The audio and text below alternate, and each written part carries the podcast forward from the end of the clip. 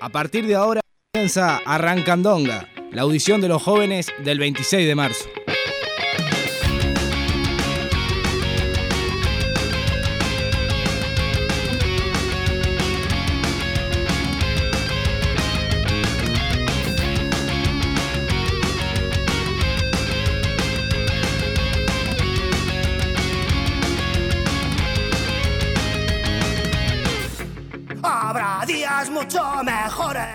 Muy buenas a todos, bienvenidos a una nueva audición de los jóvenes del 26 de marzo. Estamos acá con Camilo. Camilo, ¿cómo buenas. andás? ¿Cómo andas, Andrés? Eh, todo bien por ahora. Eh, bueno, Cami, eh, volviendo a esta audición. Ah, primero que nada, arranqué muy rápido el saludo, boludo. Eh, saludamos a Leo en Controles, que nos haga siempre. ya me había olvidado. Sí, sí, hay que saludarlo, hay que saludarlo. Siempre hay que, que. Siempre hay que saludar a la gente que te saca también. Sí, sí, sí. Eh, ¿Qué te iba a decir? Eh, estamos en una nueva audición que está bastante cargada de temas, por lo que podemos, por lo que podemos intuir, por lo que vamos a ver, por todo lo que pasó en la semana. Eh, en primer lugar, al- quería decir algo que pasó un poco, que pasó un poco desapercibido, básicamente porque no fue noticia principal eh, en los medios. Eh, que es que hoy en la mañana, aunque mm, hoy en la mañana Montevideo Noticias sacó la noticia de que, mm, como es, eh, el ex fotógrafo policial e integrante del Escuadrón de la Muerte, Nelson Bardesio, había fallecido en prisión domiciliaria, que este- esta misma persona fue condenada eh, por, el, por el homicidio del joven militante Héctor Castagneto en 1971. Eh, ¿por, qué quería, ¿Por qué quería empezar con esto? ¿Por qué queríamos empezar con esto?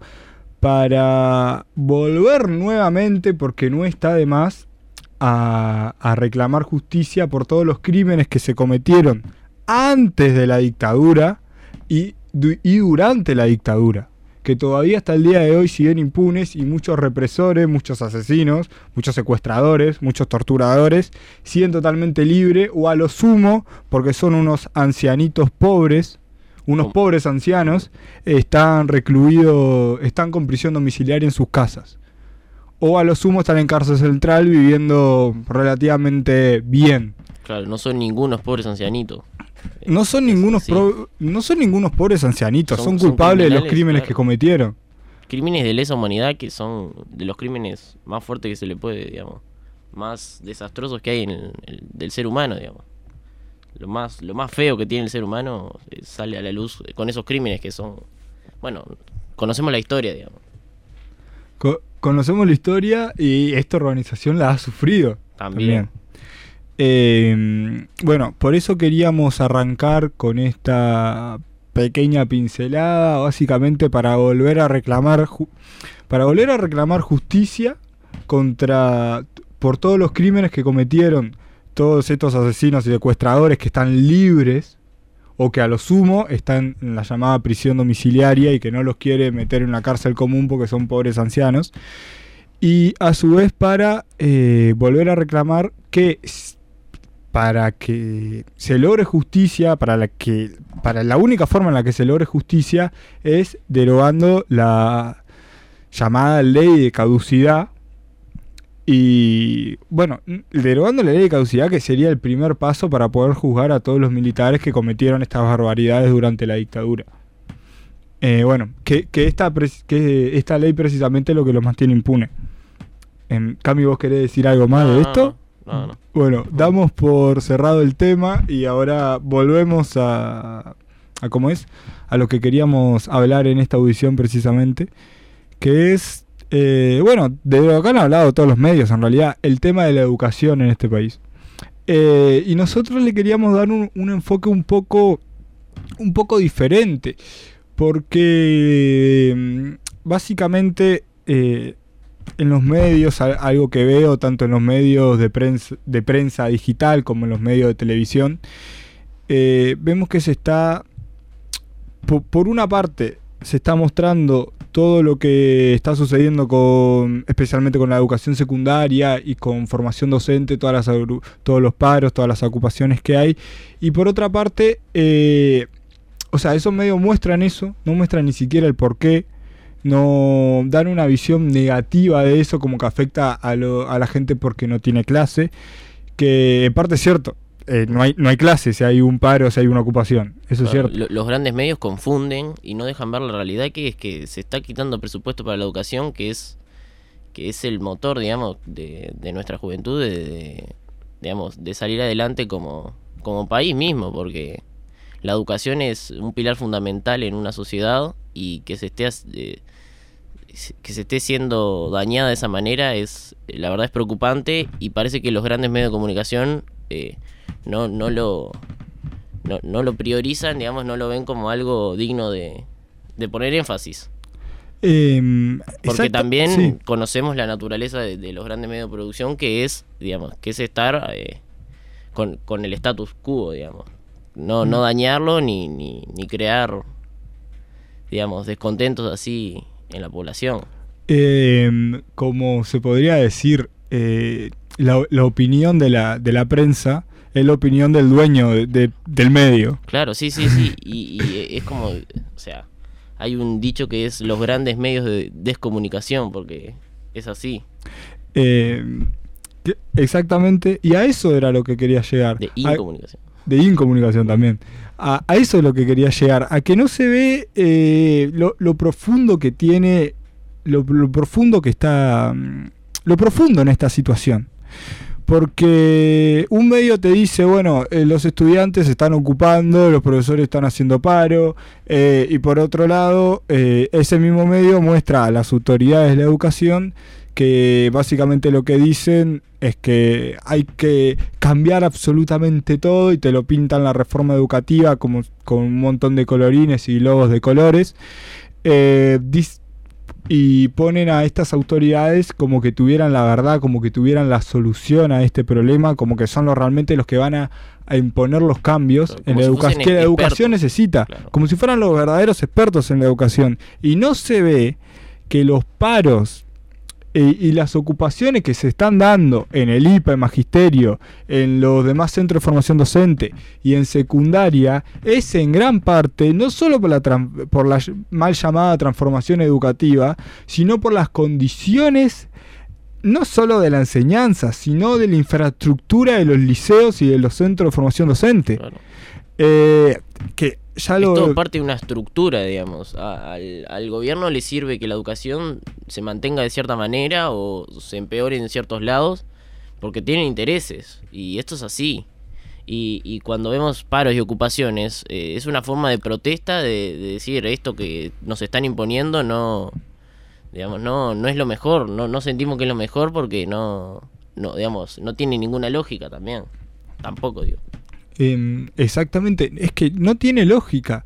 Si uno, si uno se pone a pensar, por ejemplo, eh, la semana, es que me encanta poner el mismo ejemplo. Hace dos semanas, no sé si lo volvieron a ocupar, eh, los estudiantes del Liceo Miranda hici- hicieron una ocupación. Eh, en su plataforma de reivindicaciones, no, no ponían nada del otro mundo. Pedían que las autoridades hicieran cargo de la situación de su liceo. ¿Cuál era su liceo? No había agua potable, había cañerías rotas, había goteras, el piso de la biblioteca estaba por colapsar. El piso de la biblioteca estaba por colapsar. O sea, no es, Sí, sí, sí. no es que pintaron la pared de blanco cuando a mí me gusta el negro. Estamos hablando de cosas realmente serias. Que había vidrios rotos, que había puertas que estaban rotas, que no había pomos en las puertas, mejor dicho. Eh, es una situación, la de ese liceo en particular, que muestra que esa institución no está eh, con las condiciones mínimamente aceptables para que se pueda desarrollar eh, la vida estudiantil y docente de forma normal. Claro. Eh, y hay otra cosa. eh, Cosas que tendrían Sí. que ser básicas, digamos. Un, un liceo tiene que tener por lo menos ciertas cosas, digamos, básicas.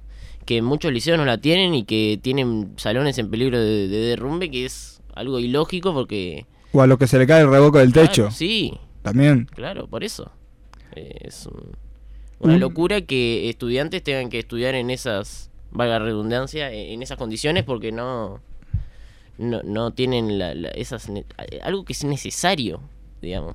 Algo tan simple como que tu salón esté en condiciones. Claro. No, no estás pidiendo cuatro laboratorios. No, no, claro, no, No, es... Estás pidiendo que haya un pizarrón, que haya una puerta y que los vidrios no estén rotos. O sea, algo, va- algo extremadamente mínimo. Claro, y eso el gobierno lo ve como una amenaza, que proteste por eso. Y es, esto es una locura, digamos, ¿no? No solo que lo ve como una amenaza, sino que quiere ocultar el motivo de la Claro. protesta. Porque, ¿qué quiere hacer el gobierno? Que... mm, Y, y esto lo hemos visto no solo con las autoridades de la educación, amenazando con, con denuncias penales que no llegaron a nada, porque evidentemente son una pantomima. Eh, o sea, como que son, son burdas. Claro. Sí, son sí, muy sí, burdas. Eh, sino también como señalando eh, que esta forma que la protesta es ilegal. O sea, ellos lo que lo que quiere hacer el gobierno es decir esto está mal por esto está mal porque es ilegal.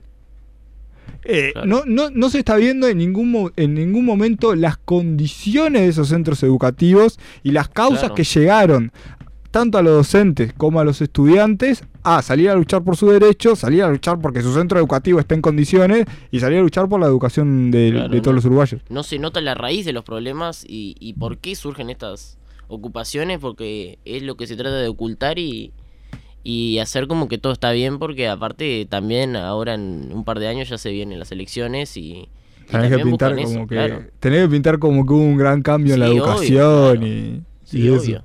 A ver, la pa- cuando la apariencia importa más que la realidad. Obvio, claro, porque es el, el sistema de república liberal que tenemos, que es cada cinco años cambia el gobierno y cuando vienen las elecciones tiene que parecer que está todo hermoso porque así tengo más votos, digamos. Porque te jugás el cargo. Sí, sí, te jugás el cargo y es así, y, y- cargo para vos y para todo lo demás porque es así, es, eh, es la lógica que tiene este tipo de democracias que, que la verdad son, para, para nosotros creo que es algo, digamos, una de las fallas que tiene este sistema Mm. que, que es una locura pensar que, que se haga todo por apariencia, sino para hacer un cambio real y, y para que el futuro sea un futuro digno y, y mejor para todas las personas, digamos.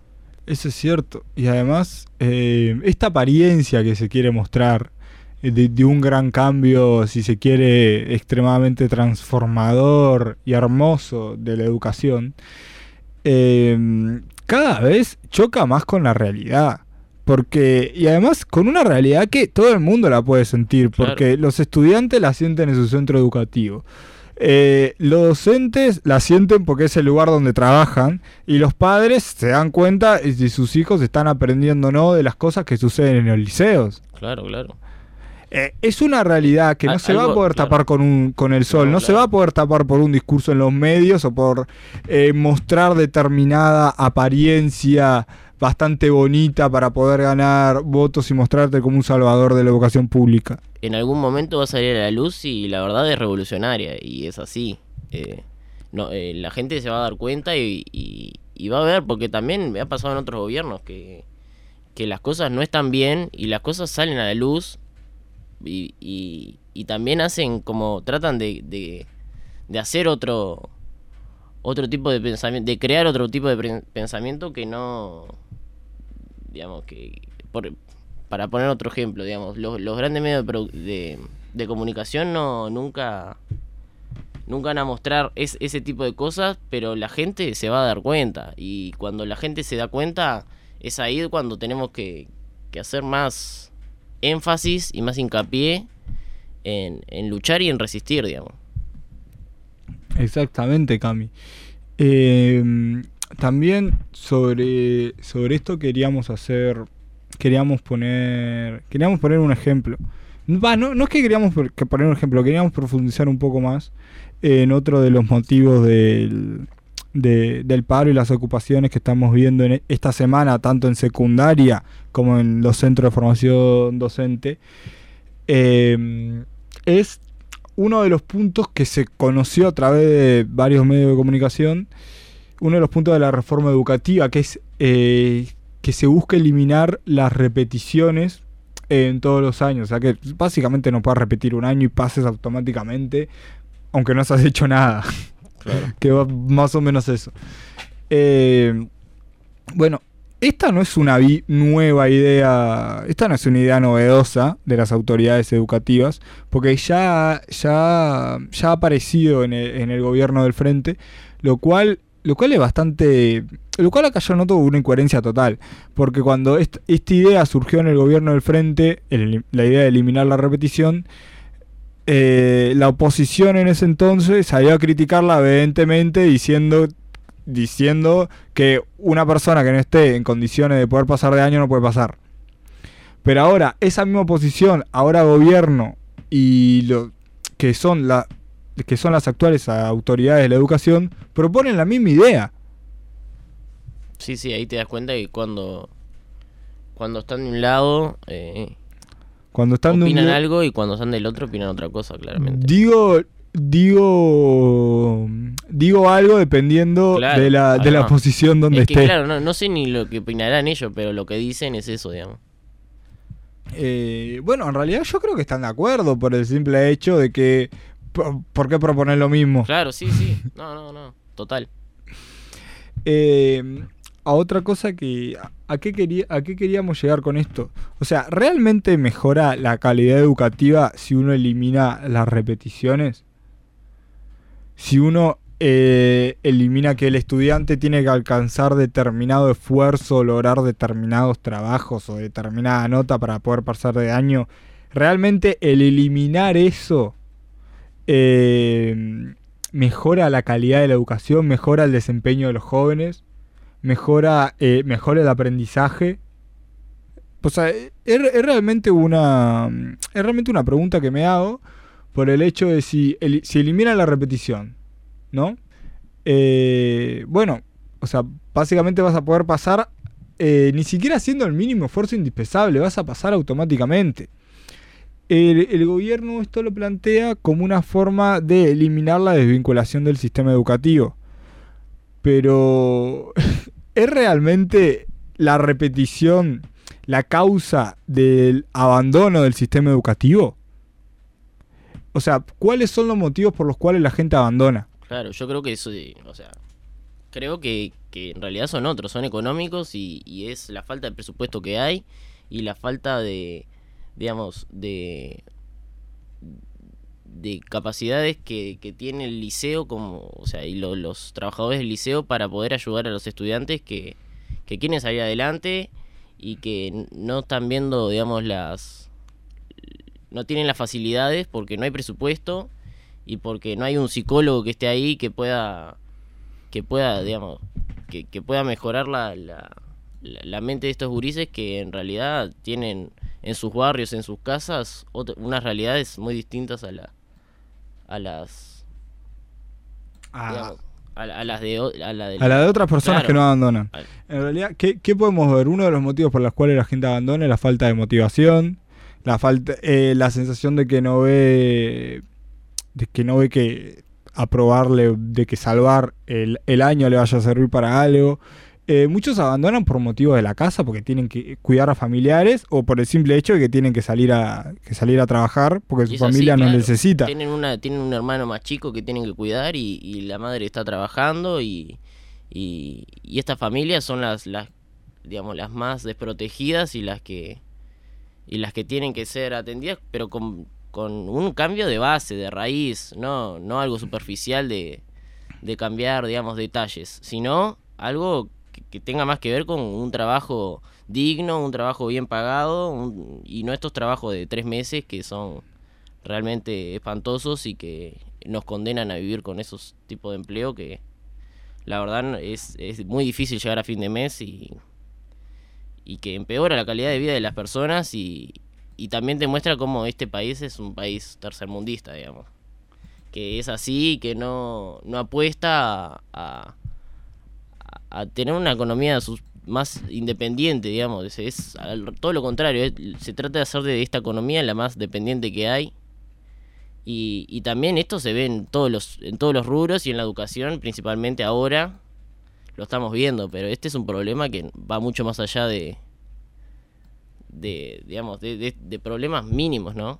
En los que se fijan en el gobierno, por ejemplo, que trata de, de cambiar la, digamos, la, vista a esos, a esos detalles.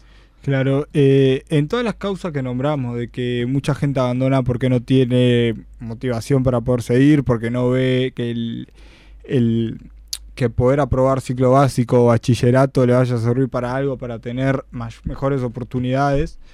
Eh, también cuando abandonan por problemas económicos, porque necesitan salir a trabajar o porque tienen que cuidar a un familiar. Eh, en todas esas causas de la desvinculación del sistema educativo en secundaria, por ejemplo, eh, ¿dónde está eh, dónde está la causa, dónde está la repetición? ¿Dónde está la repetición como causa de abandono de los estudiantes? No está en ningún lado. Y además esto, eh, la eliminación de la repetición, puede traer una consecuencia aún mayor. Jóvenes que terminan ciclo básico, que terminan bachillerato, con una menor formación que los jóvenes que terminaron antes que ellos. O sea, tenés, digamos, el mismo título, si se quiere, egresado en bachillerato. Va, egresado en bachillerato, mira lo que estoy diciendo. El Como que completaste bachillerato, que completaste ciclo básico, cuando tenés una formación bastante menor de los alumnos que ya lo habían completado antes. Eh, es básicamente eh, que el camino para llegar a determinado lugar sea más fácil, sea mucho más, o sea, sea muchísimo más sencillo y, eh, y evidentemente va a haber gente menos formada en ese Yo, en esa posición. Sí, yo no conozco muy bien los detalles de, de esa, digamos, de esta, de esta ley, pero o de No, este- no, de no esta es una reforma, ley. de esta eh, reforma. Es un punto Claro, sí, del- sí, sí, sí. De, la de la reforma educativa.